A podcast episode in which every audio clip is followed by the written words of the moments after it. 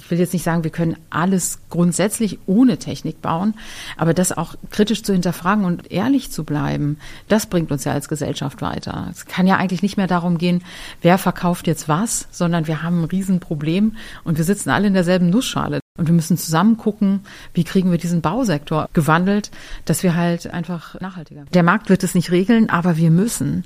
Und wie kommen wir in die Umsetzung? Ne? Wenn es immer wieder Gegenwind gibt und das kann man nicht machen, das kann man den Leuten nicht zumuten, das kann man auch der Wirtschaft nicht zumuten. Und jetzt auf einmal, ich sage jetzt provokant, wo es dem Beton an Kragen geht, jetzt müssen wir darüber reden, dass wir produktneutral und produktoffen irgendwie ausschreiben.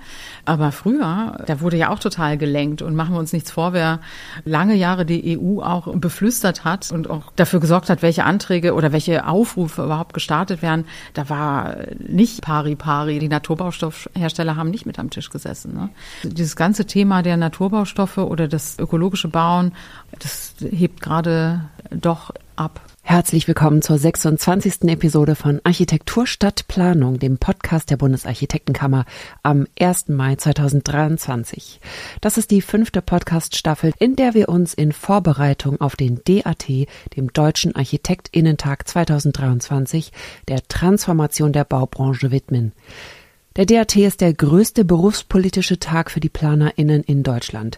Er findet alle vier Jahre nur statt und in diesem Jahr am 29. September im BCC in Berlin. Eröffnet wird er von der BRK-Präsidentin Andrea Gebhardt und der Bundesbauministerin Clara Geiwitz. Und dann besprechen wir auf 14 Panel mit je drei bis vier Panelisten die relevanten und drängenden Themen der Transformation. Wir debattieren unter anderem über Material, Technik, Stadt-Land-Kontinuum, öffentlicher Raum, Wohnen, Bauen im Bestand, Haltung und Vergabe, die neuen Aufgaben der PlanerInnen aller Disziplinen in Zeiten der Bauwende und wir hören Keynotes unter anderem von der Transformationsforscherin Maja Göpel und wir feiern am Ende des Tages. Es wird richtig gut.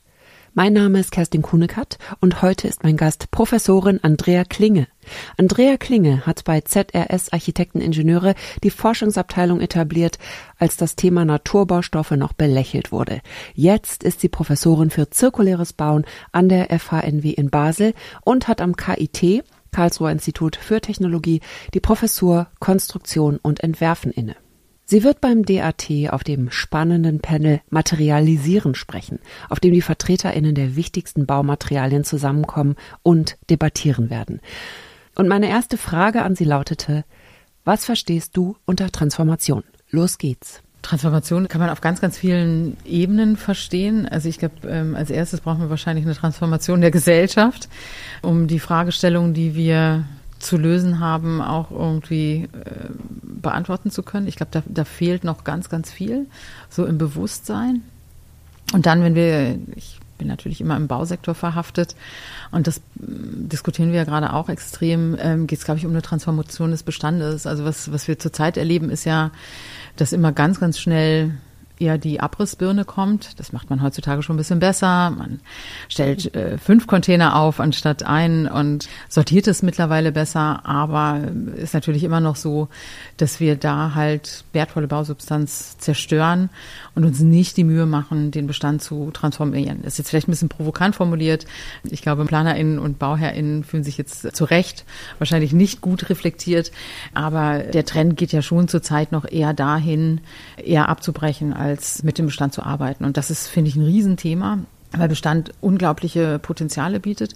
Es ist ein Teil der Baukultur. Und wenn wir das immer nur ja negieren, ich glaube auch da nehmen wir irgendwann die Bevölkerung nicht mehr mit. Das sind auch Stimmen, die ich gespiegelt bekomme, dass viele mittlerweile sagen, na das, was jetzt heute an Architektur äh, entsteht, ist, ist zum Teil wirklich nicht gut. Und das, was weggenommen wird, war doch eigentlich viel besser. Und da müssen wir uns, glaube ich, drum kümmern. Also die Transformation des Bestandes, wie wir den auf heutige, ich will, will jetzt nicht sagen Anforderungen, weil das finde ich auch schon wieder schwierig. Vielleicht können wir danach auch noch so ein bisschen drüber reden. Mhm. Aber Lebensweisen vielleicht äh, anpassen.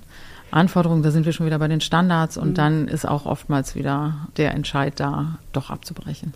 Also mit Lebensweisen anpassen meinst du auch auf der Metaebene, sage ich jetzt mal gesprochen, wirklich gesellschaftliche Veränderungen? Klar, wir haben natürlich gesellschaftliche Veränderungen erlebt. Der Altbau oder die, die Gründerzeitbauten, die, die können das, glaube ich, ganz gut zum Teil auch aufnehmen oder konnten das immer. Auch da gibt es, glaube ich, noch Fragestellungen, wie wir da zum Teil mit umgehen.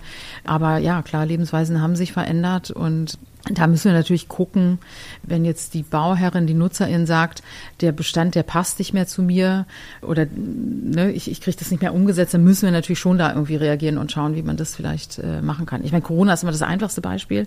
Das war, glaube ich, eine extrem einschneidende Veränderung, die keiner vorhergesehen hat, dass auf einmal Homeoffice so attraktiv wird oder dass, dass wir überhaupt ins Homeoffice gehen. Und es gibt auch, oder bei uns gab es auch viele Kolleginnen, die gesagt haben, ich bin froh, dass ich nicht mehr an meine Wohnzimmerdecke starren muss. Also zu Anfang war es ganz toll und irgendwann war es einfach klar, die Wohnung bietet es halt nicht, ne? weil das in, am Küchentisch zu machen oder im Wohnzimmer ist halt äh, vielleicht dann doch nicht äh, der geeignete Ort oder Raum. Ja, Du hast ja eben gesagt, die fünf Container statt einem Container. Da ist ja schon so, dass das meiste Material auch nicht recycelbar ist. Da wollen wir natürlich hinkommen. Du bist ja auch Professorin für zirkuläres Bauen und wo stehen wir denn da? Ich meine, eigentlich ja erst am Anfang, oder? Wir haben ja kaum Materialien im Moment, die wir wirklich zirkulär verwenden können. Also wir müssen ja irgendwie erst anfangen, das zu tun, oder sehe ich das falsch? Ja und nein. Ich glaube, da kann man auch wieder differenziert hingucken. Also wir, wir, wissen schon ganz viel. Ich glaube, wir könnten eigentlich auch wirklich äh, in die Hände spucken und loslegen. Aber oftmals machen wir auch noch die falschen Sachen. Und dann, finde ich, muss man immer so ein bisschen genauer ähm, differenzieren zwischen wiederverwenden oder wiederverwerten. Was wir zurzeit viel machen, ist die, die Wiederverwertung. Downcycling mäßig. Dann sind man, ist man ganz, ganz schnell beim Downcycling.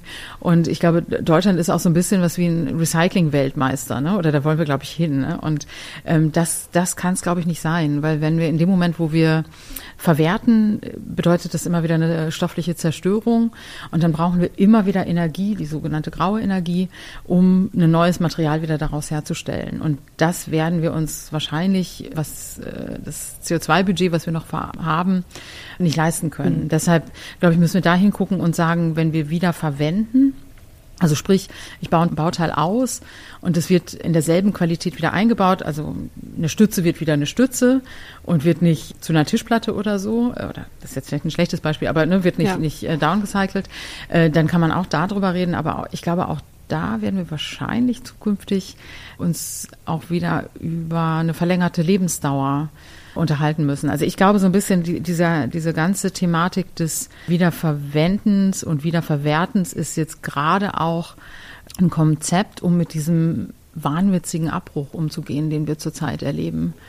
Also ich glaube, wir müssen wieder anders denken und, und Gebäude wieder wertschätzen, in Wert setzen und die wirklich langfristig, also zumindest was das Tragwerk und die Fundationen angeht, langfristig im, im Bestand zu halten. Ja, ich bin eigentlich erstaunt, dass das nicht schon Gesetz ist, das nicht abgerissen werden darf, also zumindest das gut geprüft werden muss, weil es jetzt schon lange auch wird das ja auch schon gefordert aus der Architektenschaft. Ne? Ja, ja, ja, nee, das ist erstaunlich. Also ich glaube, das war damals wirklich so ein, so ein Schritt dahingehend zu sagen, wir stellen diese Abbruch, sogenannten Abbruchvorhaben genehmigungsfrei, weil die Behörden das einfach personell nicht mehr leisten konnten. Mhm. Und daraus hat sich natürlich jetzt dann eine Situation entwickelt, es gibt keinen mehr, der da genau hinguckt.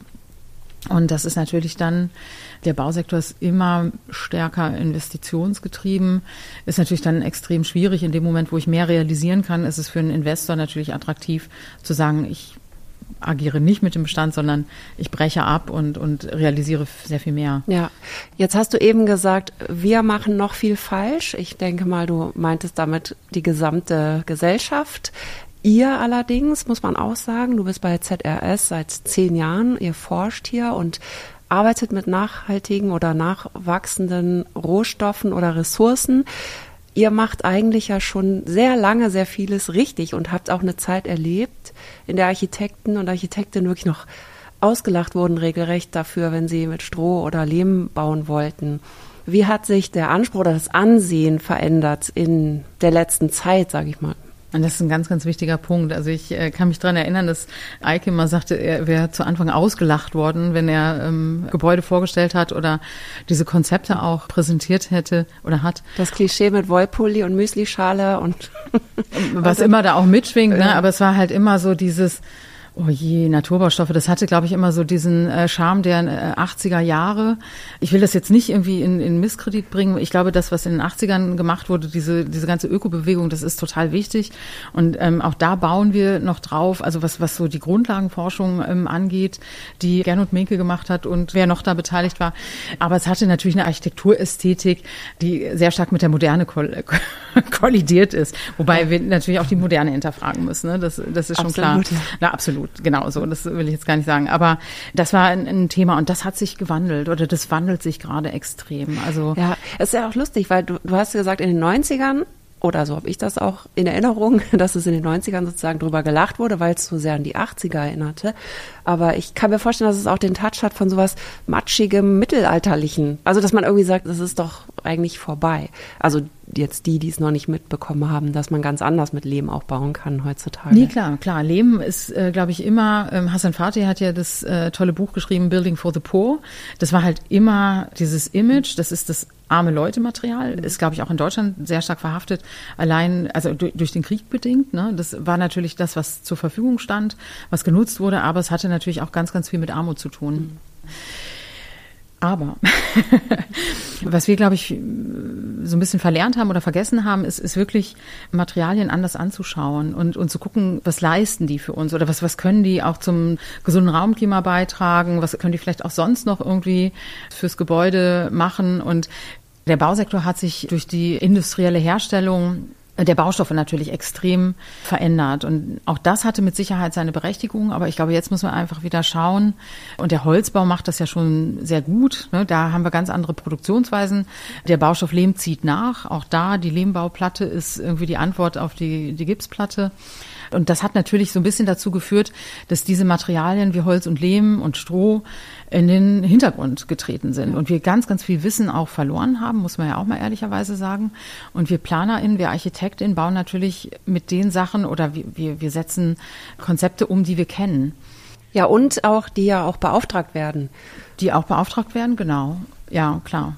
Also, und es wurde auch weniger gefragt und das verändert sich gerade. Ja. Ne? Das, äh, das ist klar. Ja, ich habe mit einem jungen Bauingenieur gesprochen aus der Schweiz, Felix Hilgert. Der hat die Lehmmag, also Lehm AG sozusagen gegründet. Und der baut nur Lehmbauten. Und das fand ich ganz gut, was er gesagt hat. Also er hat eben auch darauf aufmerksam gemacht, dass die Lehmlobby quasi nicht existent ist. Deswegen gibt es kaum Gelder zum Forschen. Es gibt kaum Raum zum Forschen. Also große Forschungshallen oder sowas gibt es einfach gar nicht oder Mhm. Labore. Und er meinte, ja, vielleicht kann man nicht das komplette Haus aus Lehm bauen, aber wer sagt denn eigentlich, dass man es deswegen komplett aus Beton bauen muss? Bräuchten wir nicht eigentlich so Gesetze vielleicht oder Vorgaben, wirklich Vorschriften, wie die Automobilindustrie das auch erlebt derzeit, klare Vorschriften und Endzeiten und so weiter und so fort, dass man sagt, Innenwände müssen ja zum Beispiel aus Lehm sein und nicht mehr aus Beton. Finde ich eine super Idee. Ja. ja, Ich fand das auch super. Ja, Ja. wir diskutieren das wirklich so häufig, wie kriegen wir die Sachen in die Umsetzung? Ne? Weil dann ist natürlich immer so, das erste Argument sind die Kosten.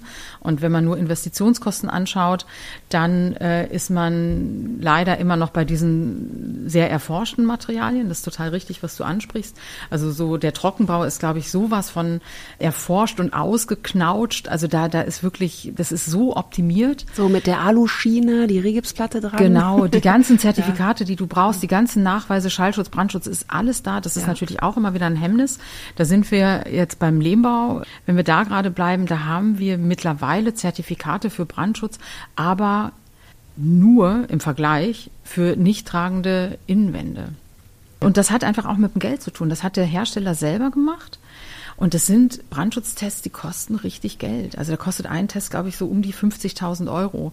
So und ne, das, was du sagst, die, die, die Lobby ist so klein und die haben einfach nicht diese Marktanteile und haben entsprechend nicht die Ressourcen, monetären Ressourcen zur Verfügung, das voranzutreiben. Wohingegen andere große Konzerne, ich will jetzt hier keinen Namen nennen, aber wir wissen ja, über wen wir reden, Ja. ist ja auch okay.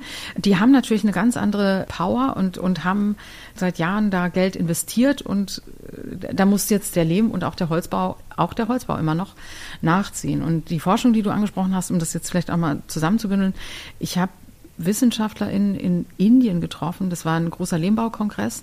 Die haben gesagt, die haben, also EU-Projekte mit Lehm war wirklich Ausnahme. Ne? Und die haben gesagt, die haben Anträge geschrieben, wo sie das Wort Lehm vermieden haben, weil sie wussten, dass sie sonst nicht durchkommen. Oh, Wahnsinn. Ja, also das, ja. das sind halt einfach so Sachen, jetzt sprechen ja alle irgendwie so, nein, es muss äh, produktoffen sein jetzt auf einmal, ich sage jetzt provokant, wo es dem Beton an den Kragen geht. Jetzt müssen wir darüber reden, ja. äh, ne, dass, dass, dass wir produktneutral und produktoffen irgendwie ausschreiben. Aber früher, da wurde ja auch total gelenkt und machen wir uns nichts vor, wer äh, lange Jahre die EU auch irgendwie ähm, beflüstert hat und, und auch ne, mhm. dafür gesorgt hat, welche Anträge oder welche Aufrufe überhaupt gestartet werden. Da war nicht äh, pari pari, da, da waren die Naturbaustoffhersteller haben nicht mit am Tisch gesessen. Ne? Und das ist ein Riesen, also das unterschätzt man, glaube ich, total, in was für eine Richtung das dann auch gehen kann. Mhm. Du selber hast ja schon immer mit nachwachsenden Rohstoffen zu tun gehabt. Ne? Also ich meine, jetzt mal um mal zu gucken, wo du eigentlich herkommst. Du bist Tischlerin. Mhm. Was hat dich immer interessiert an nachwachsenden Baustoffen? Also ich muss gestehen, die Entscheidung, dass ich jetzt in eine Tischlerei gehe, war wirklich die, dass ich total gefrustet war, weil ich die Möbel damals alle so schrecklich fand. Und habe ich gedacht, okay, ich mache selber. Das war so, das war wirklich der Grund für mich, nochmal irgendwie eine Tischlerlehre zu machen, bevor ich dann irgendwie studiert habe. Und mein Vater, der fand das total cool, weil er selber immer ganz viel äh, zu Hause gewerkelt hat und hat das dann total unterstützt und hat gesagt, mach das mal.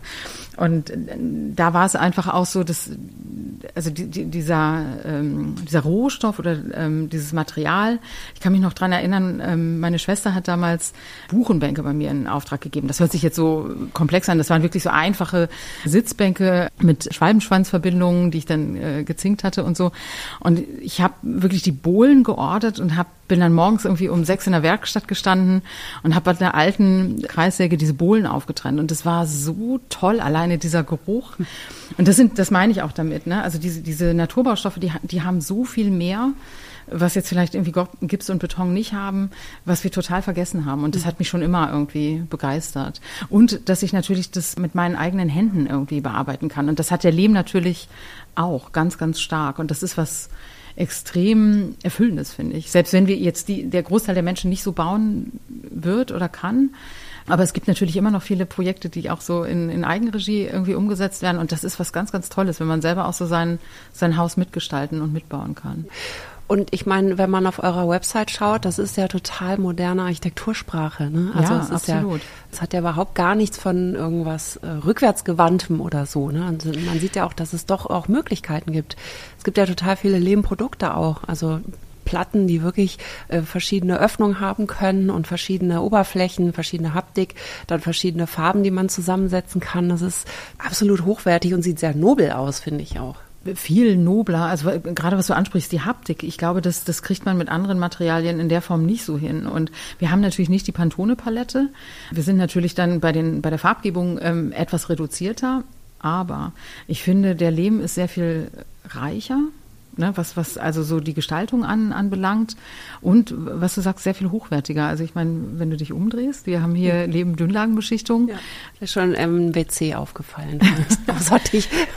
Genau, ne? und, und, und das hat, das hat eine, eine, eine ganz, ganz andere Qualität. Deshalb ist es auch immer wieder dieser Vergleich, wenn wir ähm, äh, Materialien miteinander vergleichen. Der Lehm wird immer teurer sein, weil er auch das hochwertigere Material ist. Ne? Das ja. darf man an der Stelle auch auch nicht vergessen. Und ja, die moderne Architektursprache ist, ist ähm, absolut gegeben.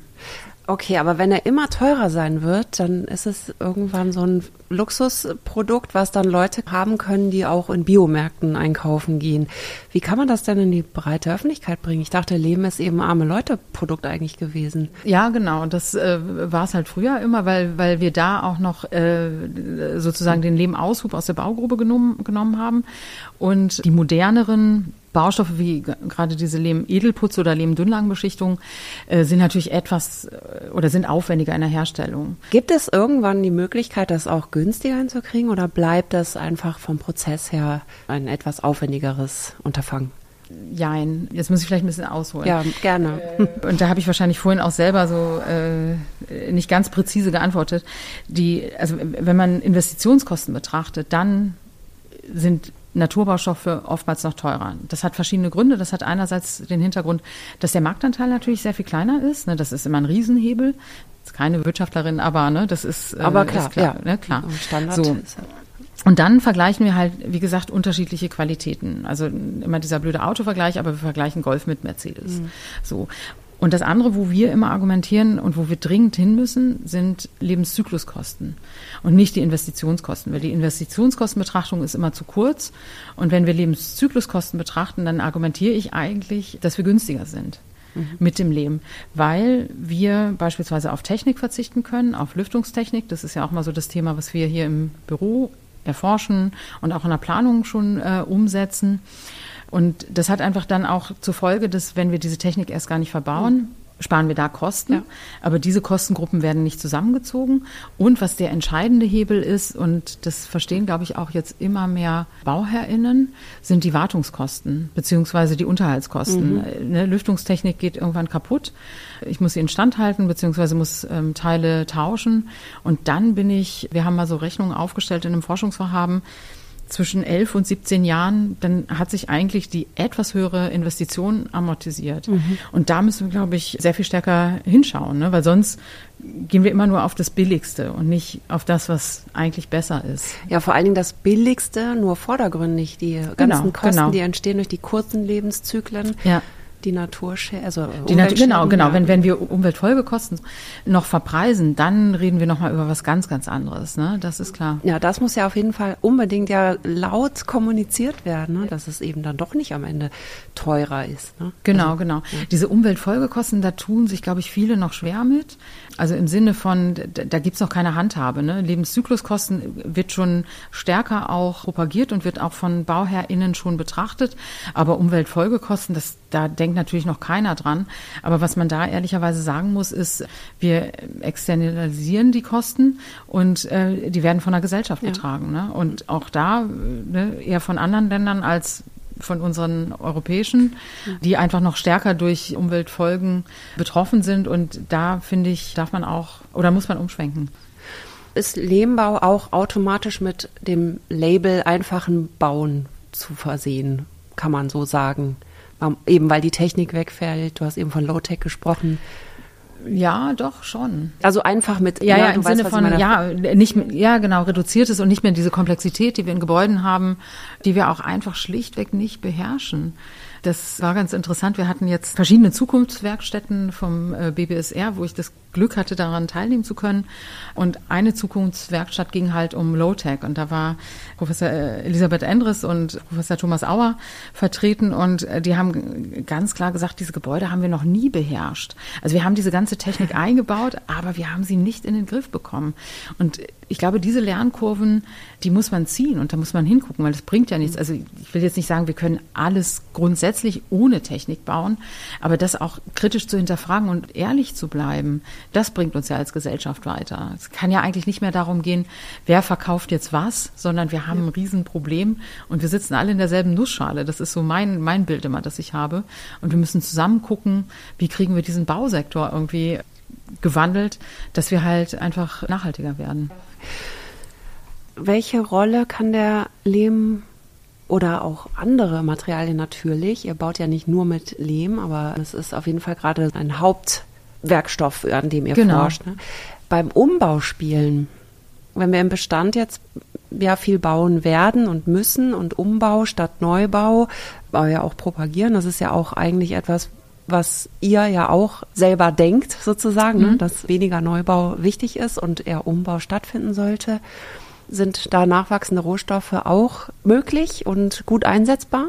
Unbedingt. Ja, ja also ganz klar. Ähm, historische Gebäude, also ich, ich glaube, da auch äh, Lehm einzusetzen, gerade wenn wir vielleicht auch denkmalgeschützte Gebäude haben und nicht von außen dämmen können, sondern von innen dämmen müssen. Äh, ne, da kann Lehm in bestimmten Konstellationen äh, das Mittel der Wahl sein, weil es einfach extrem viel Feuchtigkeit aufnehmen kann, der Baustoff, und wir ähm, bauphysikalische Herausforderungen damit bewerkstelligen können. Ne? Ähm, will ich jetzt gar nicht im Detail irgendwie alles äh, erklären, aber das, das ist manchmal, dass wir ähm, dann einfach auch sagen, nee, wir, wir, müssen jetzt eine Lehminnendämmung machen, die jetzt nicht die beste Dämmung ist, aber ansonsten kriegen wir Probleme mit Feuchtigkeitsschäden, sodass wir den Bestand gar nicht ertüchtigen könnten. Mhm. Und wenn man sich sonst vorstellt, Holz ist ein ähm, extrem leichter Baustoff.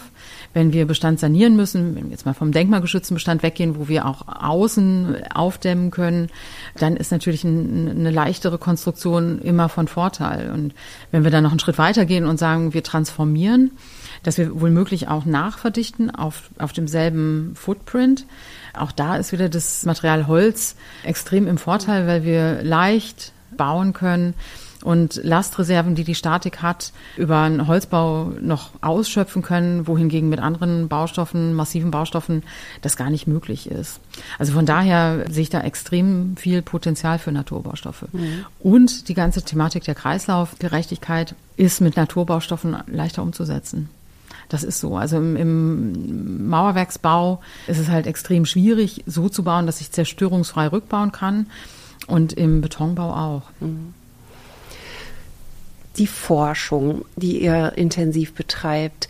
Wie macht ihr das? Das klingt jetzt ja erstmal so, ja, ihr habt halt geforscht, das könnte man das mal eben so machen, aber es ist natürlich auch ein Weg dahin, den ihr gegangen seid und das muss ja auch irgendwie finanziert werden.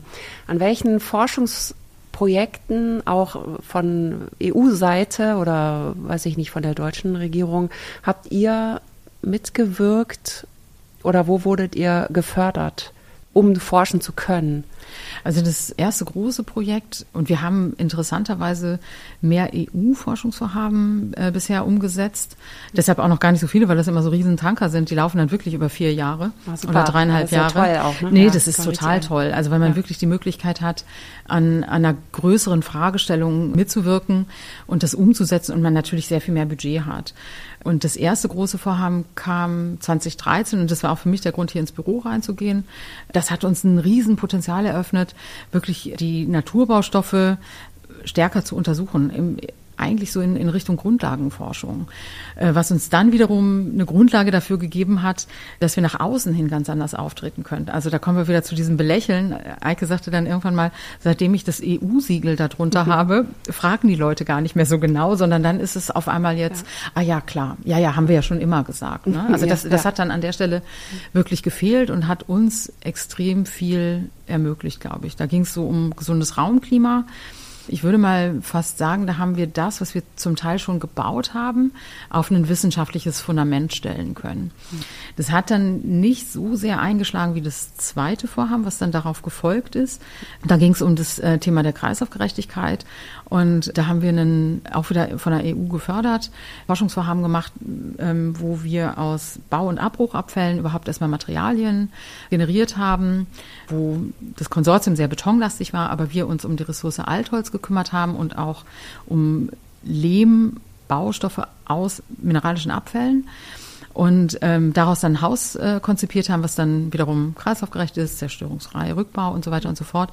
Und dieses Thema hat extrem eingeschlagen. Also das, das hat, das ist natürlich auch gerade das, das drängende Thema im, im Bausektor, die ganze Ressourceneffizienz und wie können wir ne, kreislaufgerecht bauen. Und das kriegen wir dann sehr viel schneller auch in unsere Projekte umgesetzt. Und ähm, das war für uns, glaube ich, immer so, A, haben wir schon immer experimentiert. Vielleicht jetzt nicht nur in, also durch, durch Fördermittel gefördert, sondern ich habe immer das Bild von äh, Uwe Seiler im Kopf. Es gibt ein schönes Bild aus der alten Werkstatt noch, wie er Bambuskonstruktionen irgendwie getestet hat und so, so eine eigene Büroforschung aufgestellt hat, weil er einfach die Statik mal für so einen Bambusträger irgendwie ähm, rechnen musste. Ne? Also da, sowas haben wir natürlich auch immer gemacht.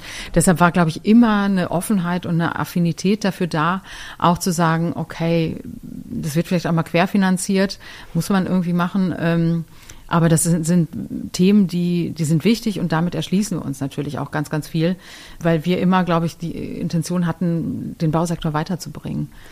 Und aus diesen Forschungsergebnissen gehen die irgendwo dann auch ein? Also werden die festgehalten? Ich meine, das wird ja wahrscheinlich auf irgendwie so tröpfchenweise auch tatsächlich die Bauprozesse vielleicht auf lange Sicht verändern, wenn man forscht oder? Also ich meine, das ist ja Auf eine jeden Fall. Idee dahinter eigentlich. Ne? Genau, genau. Also das ist ein ganz, ganz wichtiges Thema. Ich glaube, das gelingt mal besser und mal weniger gut.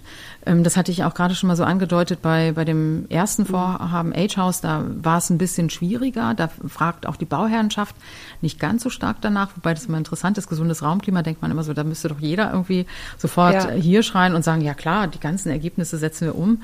Wie gesagt, die Kreislaufwirtschaft ist da äh, ne, sehr viel dankbarer gerade. Da bewegen wir uns ähm, sehr viel schneller, so dass wir das äh, umgesetzt bekommen. Grundsätzlich ist es, glaube ich, so, gibt es da echt noch Potenzial nach oben. Also wir, wir forschen, also jetzt nicht nur wir, wir, sondern wirklich in der Forschung wird, glaube ich, auch noch viel gemacht, was nicht in die direkte Umsetzung geht, was, glaube ich, auch wichtig ist und, und gut ist. Also gewisse äh, Anteile an Grundlagenforschung sind, glaube ich, auch äh, notwendig. Aber ich sehe es schon zurzeit auch ein bisschen so, dass wir stärker in Richtung gehen müssen, dass, dass wir wirklich die Forschung also da ansetzen, wo es wirklich brennt, um es dann auch in die direkte Umsetzung zu bekommen. Und was wir jetzt gerade merken, wir sind wieder dabei, einen, einen, aktuellen Antrag zu schreiben, wieder bei der EU. Die versuchen stärker jetzt in Realkontexte reinzurutschen. Mhm. Also wir haben äh, früher öfter so sogenannte Demonstratoren gebaut, wo wir dann die Forschungsergebnisse vielleicht für eine ja, eine Öffentlichkeit auch zur Verfügung stellen. Das war dann immer so ein bisschen begrenzt, weil das oftmals dann im, in einem Innovationspark von einem der Projektpartner ausgestellt war, aber das hatte nicht den Realkontext. Und jetzt äh, schauen wir wirklich, also wir haben gerade eins, ein Projekt zu laufen, wo drei re reale Gebäude dann wirklich auch mit den Ergebnissen äh, sozusagen äh, in die Umsetzung gehen. Und wo stehen die dann? In Deutschland oder in einem anderen nee, europäischen? Le leider nicht. Also das eine, das steht in Athen oder in der Nähe von Athen, in, in Vula. Dann gibt es eins in, in Cassava in, in Tschechien und eins in Madrid in, in Spanien, oh. genau. Und wie kommt ihr an diese Orte oder mit wem macht ihr das dann zusammen? Bei dem, was ich jetzt gerade beschrieben habe, hat das wirklich die Koordinatorin ausgesucht, mhm. konzipiert. Und beim jetzigen versuchen wir mit einer Berliner Wohnungsbaugesellschaft das umzusetzen. Cool. Äh, also, ja. Das ist ja super. Ja, nee, ist total super. Also die machen mit euch zusammen den Antrag sozusagen. Genau, die ja. sind im Antrag mit drin. Ich frage das auch deswegen, weil das ja auch für andere Architekturbüros interessant sein könnte. Ja. Du sagtest mal zu mir, Forschung ist total gut und man, es ist kein Hexenwerk, das kann man machen, auch wenn man ein Architekturbüro ist, sozusagen. Und die Frage ist halt, was hat man davon? Das sieht man ja bei euch. Also ihr forscht tatsächlich an den Materialien, ihr baut jetzt reale Gebäude für die wirkliche Anwendung. Kannst du ZuhörerInnen, die das irgendwie gut finden, da Mut machen an der Stelle, einfach anzufangen? Oder wie fängt man damit an? Sagen wir mal so gefragt. Wie fängt man damit an? Gut, also ich muss, muss sagen, wir hatten natürlich bei den Architektinnen allerbeste Voraussetzung insofern, als dass unsere BauingenieurInnen, äh, Christoph Ziegert, natürlich schon seit jeher am, am Baustoff Leben geforscht hat und wir uns ein bisschen auch in ein gemachtes Nest setzen können in, in dem Moment, als, als wir einfach die Tür zum Lehmbaulabor aufmachen konnten. Ne? Das hat uns natürlich bei dem ersten Vorhaben extrem geholfen. Beim zweiten haben wir dann irgendwie so ein bisschen erweitert und haben geguckt, weil es da auch ganz viel um Altholz ging, dass wir uns eine Werkstatt einrichten und so. Das hat auch noch nicht in der Form ganz geklappt geklappt, aber so ne, eine kleine Werkstatt haben wir da vielleicht auch aus, aus bestehend aus eher Handwerkszeugen als jetzt aus einem riesen Maschinenpark. Und klar ist es natürlich eine gewisse Investition, aber es ist auch eine super Motivation, würde ich sagen, für MitarbeiterInnen. Also das ist immer wieder, wenn wir neue Kolleginnen bekommen, dass die auch immer wieder auf, auf die Forschung referenzieren. Selbst wenn sie in der Planung arbeiten, finden sie das aber total super, dass es das gibt. Mhm. Und alle möchten da eigentlich auch mal gerne mal reinrutschen und da ein bisschen irgendwie was ja mitmischen. Mhm. Du hast jetzt zwei Professuren. Das hat bestimmt ja vielleicht auch damit zu tun, dass du schon lange geforscht hast, vielleicht, oder? Ja, auf jeden Fall. Ja, klar. Das, das verändert sich an der Hochschule. Die Hochschulen wollen Leute aus der Forschung oder andersrum, die, ich glaube, die wollen jetzt nicht nur Leute aus der Forschung, aber der Forschungsaspekt wird sehr viel wichtiger. Das äh, hat sich, glaube ich, das verändert sich. Also so wie der Bausektor eine Transformation anstrebt, wird das, glaube ich, auch in den Hochschulen äh, mittlerweile anders gesehen. Ja. Hat mit Sicherheit auch ein bisschen was damit zu tun, dass Drittmittel natürlich stärker akquiriert werden müssen. Aber ich glaube auch da dieses Bewusstsein, ne, dass das Themen sind, denen wir uns auch aus der Forschung her nähern müssen. Mhm. Genau. Nee, und klar, das, also dieses, dieses ganze Thema der Naturbaustoffe oder das, das äh, ökologische Bauen, auch das Low-Tech-Bauen, das ist immer da auch, ne, sind ja, ist ja ganz vielschichtig. Das hebt gerade doch ab. Und es sind wahrscheinlich auch gar nicht so viele, die sich dafür eignen, um solche Professuren auch zu übernehmen, die ja immer dringlicher und wichtiger werden. Ich kenne mich jetzt nicht genau aus in der Hochschullandschaft, aber so ist jetzt mein Eindruck. So viele tun sich jetzt nicht hervor, sage ich mal, ne, die dann eben ProfessorInnen für Nachhaltigkeit werden können überhaupt, weil sie aus der eigenen Praxis das jetzt nicht so intensiv betreiben wie, wie du jetzt. Das ist schon auch vielleicht ein Alleinstellungsmerkmal sogar. Also ich glaube, das, das zirkuläre Bauen, und darum geht es ja in beiden Professuren, da ist das Feld jetzt noch überschaubarer als jetzt in anderen äh, Themenbereichen. Ja. Ne? Also wenn, wenn du jetzt vielleicht im, im Stahlbau irgendwie schaust oder ja. ne, so, ja. äh, das, das ist klar. Bedingt durch die Forschung war das natürlich toll. Also das war zumindest auch in der Schweiz, wurde mir das gespiegelt, dass das Feld da überschaubar ist und interessanterweise auch von Frauen besetzt war. genau. Und wie ist denn die Lehre jetzt? Wie sind die Studierenden so drauf? Meinst du, da kommt eine nächste Generation von Architekten, Architektinnen, PlanerInnen, die wirklich genauso hart daran arbeiten, das zu verändern? die Art, wie wir bauen?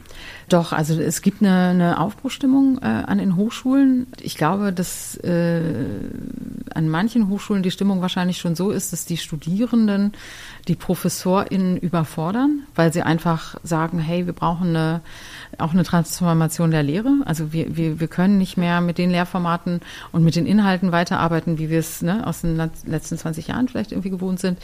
Da gibt es eine extreme Offenheit, aber auch da könnten sich noch mehr auf den Weg machen. Das, das glaube ich schon auch. Also das ist sehr, sehr unterschiedlich, glaube ich, auch ausgeprägt. Ne? Aber äh, definitiv, ich meine, die junge Generation, leider muss man sagen, betrifft es natürlich anders, als es uns betrifft. Ne? Von daher gibt es da, glaube ich, auch ein anderes Bewusstsein, dann wirklich mündend in dem Wunsch, da was zu verändern. Und da habe ich natürlich total Hoffnung. Klar, die darf man nicht aufgeben. Aber wir müssen auch sehen, die brauchen ja auch erstmal vielleicht drei, vier, fünf, sechs, sieben Jahre, Berufserfahrung meinst du jetzt, wenn die Nee, über, überhaupt noch das Studium. Ach so, Bevor, und dann, ne, ja. genau. Und mhm. dann kommt ja erstmal noch ein bisschen Berufserfahrung und wir müssen jetzt aktiv werden. Also, ne, das ist, das ist, glaube ich, der Punkt. Auf die können wir nicht alleine warten. Also es ist gut, dass die kommen. Und das merken wir beispielsweise auch bei den BewerberInnen, die wir haben. Die gucken da ganz genau hin zum Teil. Und die sagen, nee, wir wollen in ein Büro rein, was nachhaltige Architektur macht. Ne, das ist, glaube ich, auch, auch wir merken, dass es einen Fachkräftemangel gibt. Mhm. Ne, das, das ist, glaube ich, so. Und von daher auch kann ich nur Büros ermutigen, in, in diese Richtung zu denken, weil ich glaube, Nachwuchsarchitektinnen da doch auch andere Wünsche haben. Und wahrscheinlich irgendwann auch die BauherrInnen vielleicht auch. Also dass man sagt, für Zukunftsfähigkeit vielleicht doch unbedingt sich da fit machen und rüsten auch. Nee, auf jeden Fall. Klar, es gibt, gibt auch immer mehr BauherrInnen, ne, die, die einfach sagen, also auch Private, die sagen, ich habe eine Verantwortung mit dem Projekt, was ich irgendwie umsetzen will. Und von daher brauche ich da auch einen, ein Büro dazu, was mich entsprechend äh, beraten kann und was auch die Planung entsprechend umsetzen kann. Ich finde das auch schön, weil du eben Aufbruchstimmung gesagt hast. Also die Vorstellung, man kann auch dann seinen Bauherr oder Bauherrin vielleicht überzeugen und gemeinsam vielleicht sogar einen Antrag stellen für irgendeine Förderung, obwohl ich weiß jetzt nicht, ob das für jeden so einfach wäre, aber dass man einfach guckt, welche Möglichkeiten hat man eigentlich wirklich ne, gemeinsam. Ja, klar. Und ich, ich glaube immer wieder dieses Hinterfragen und, und das Versuchen, irgendwie doch den, den Ball ein Stück weiter zu schießen. Irgendwie. Es macht ja auch Spaß. Ja. Ist ja auch toll. Also die, die meisten BauherrInnen, die sich auf den Weg begeben haben, die sagen zwar auch manchmal so, hu, war auch echt äh, vielleicht eine Achterbahn oder so, aber die Menschen sind ja nachher auch extrem stolz auf ihre Projekte, weil sie halt einfach eine Vorbildfunktion haben, ein Leuchtturmprojekt umgesetzt haben und äh, ne, einfach auch hinschauen können und sagen können, hey, das ist ein gutes Projekt. Also ja. mit dem habe ich wirklich eine Verbesserung erzielt. Ne? Das ja. ist ja auch was ganz äh, Bereicherndes. Und hast du jetzt durch die Professuren auch mehr Geld zur Verfügung, um noch intensiver zu forschen? Das eröffnet ja auch Räume, ne? So eine Professuren sind ja natürlich auch super, um mehr Ressourcen zu haben zum Forschen wahrscheinlich. Ja, die Ausstattung ist natürlich dann an den Hochschulen nochmal eine andere, aber das Geld müssen wir da auch selber einsammeln. Also das ist derselbe Prozess, okay. wobei wir da natürlich anders gefördert werden als hier in einem ja. privatwirtschaftlichen Büro. Aber klar, man, man ist natürlich auch nochmal in einem anderen äh, Umfeld und das eröffnet dann nochmal andere Räume, klar. Mhm. Und was auch, das ist vielleicht so ein bisschen das EU-Siegel, was, ähm, was Eike irgendwie benannt hat. Also es ist irgendwie doof, aber wenn man so einen Titel hat oder eine Hochschule hat, ist die Wahrnehmung eine andere. Das ist kann ich jetzt auch nicht leugnen. Ja, absolut. Das ist glaube ich so, ne? sofort. Ne? Ja. Also man kriegt, glaube ich, einfach ein anderes Gehör. Ja. Und das ist, ich finde es eigentlich total schade, weil es gibt so viele gute Expertinnen und ja. äh, die dürfen auch ohne so einen Titel gehört werden. Ja, ich weiß auch nicht, das ist einfach drin bei uns. Ne? Wie geht's denn für dich weiter oder was wünschst du dir für die Zukunft? Also eigentlich wünsche ich mir für die Zukunft, dass wir stärker ins Machen kommen. Also wir reden, reden, reden. Mhm. Wir wissen schon ganz viel und das ist auch immer so dieses Preach to the Converted. Aber wir müssen in die Umsetzung dringend. Und da fehlen mir manchmal auch wirklich so, ich weiß gar nicht, die Idee, nee, die Ideen fehlen mir nicht, aber ich, ich kann sie nicht umsetzen. Und wahrscheinlich werden die vielleicht auch manchmal zu radikal oder vielleicht kann man das auch gesellschaftlich dann nicht durchbringen. Äh, also ich habe halt immer irgendwie so wirklich das Bild im Hinterkopf, dass wir, dass wir nicht mehr so viel Zeit haben. Mhm. Und deshalb wäre ich immer bereiter dazu, auch radikalere Einschnitte äh, ne, weil, zu gehen oder zu, umzusetzen, weil ich glaube, dass der Markt das regelt, das, das haben wir uns die letzten ja, 20, nein, 30 Jahre ja. angeguckt. Ne, so. Und da sind sich, glaube ich, auch viele einig. Der Markt wird es nicht regeln, aber wir müssen. Und wie kommen wir in die Umsetzung? Ne? Wenn es immer wieder Gegenwind gibt, und das kann man nicht machen, das kann man den Leuten nicht zumuten, das kann man auch der Wirtschaft nicht zumuten und so. Ich verstehe gar nicht, wieso man denkt, das andere könnte man allen zumuten. Ja. aber das, das ist das Problem. Und vielleicht muss man das deutlicher benennen, dass man sagt, okay, aber wenn wir das jetzt nicht tun, dann haben wir dann das. Aber das ist so ein bisschen, wie mit dem Rauchen wahrscheinlich. Ne? Man stirbt nicht von drei Packungen Zigaretten, die man irgendwie an fünf Tagen aufeinander raucht oder so. Das ist nicht das Problem.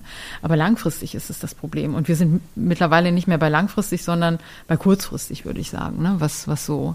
Also wenn man für einen Klimaforschern äh, Glauben schenkt, ne? das ist, glaube ich, immer so ein bisschen die Frage. Wenn man natürlich sagt, ach, die verrechnen sich. Äh, alle. Das sind alles Verschwörungstheoretiker.